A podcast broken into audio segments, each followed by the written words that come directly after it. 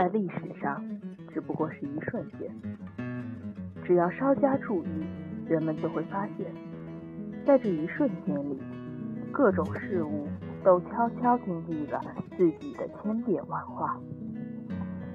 这次重新访日中，我处处感到亲切和熟悉，也在许多方面发现了日本的变化。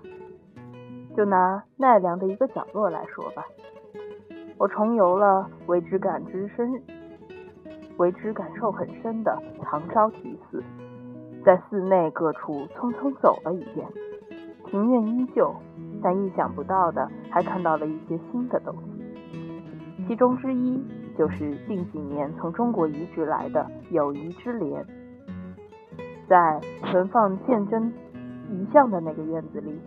几株中国莲昂然挺立，翠绿的、宽大的荷叶正迎风而舞，显得十分愉快。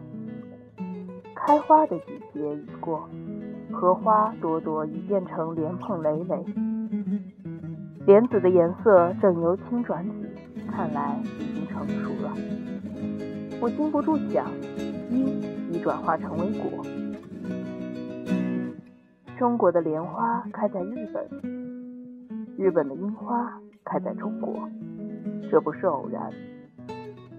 我希望这样一种盛况延续不衰。可能有人不欣赏花，但绝不会有人欣赏落在自己面前的炮弹。在这些日子里，我看到了不少多年不见的老朋友，又结识了一些新朋友。大家喜欢涉及的话题之一就是古长安和古奈良，那还用得着问吗？朋友们缅怀过去，正是瞩望未来，瞩目于人们必将获得的未来。我也不例外，我也希望一个美好的未来。为了中日人民的友谊，我将不浪费今生今后生命的。每一瞬间。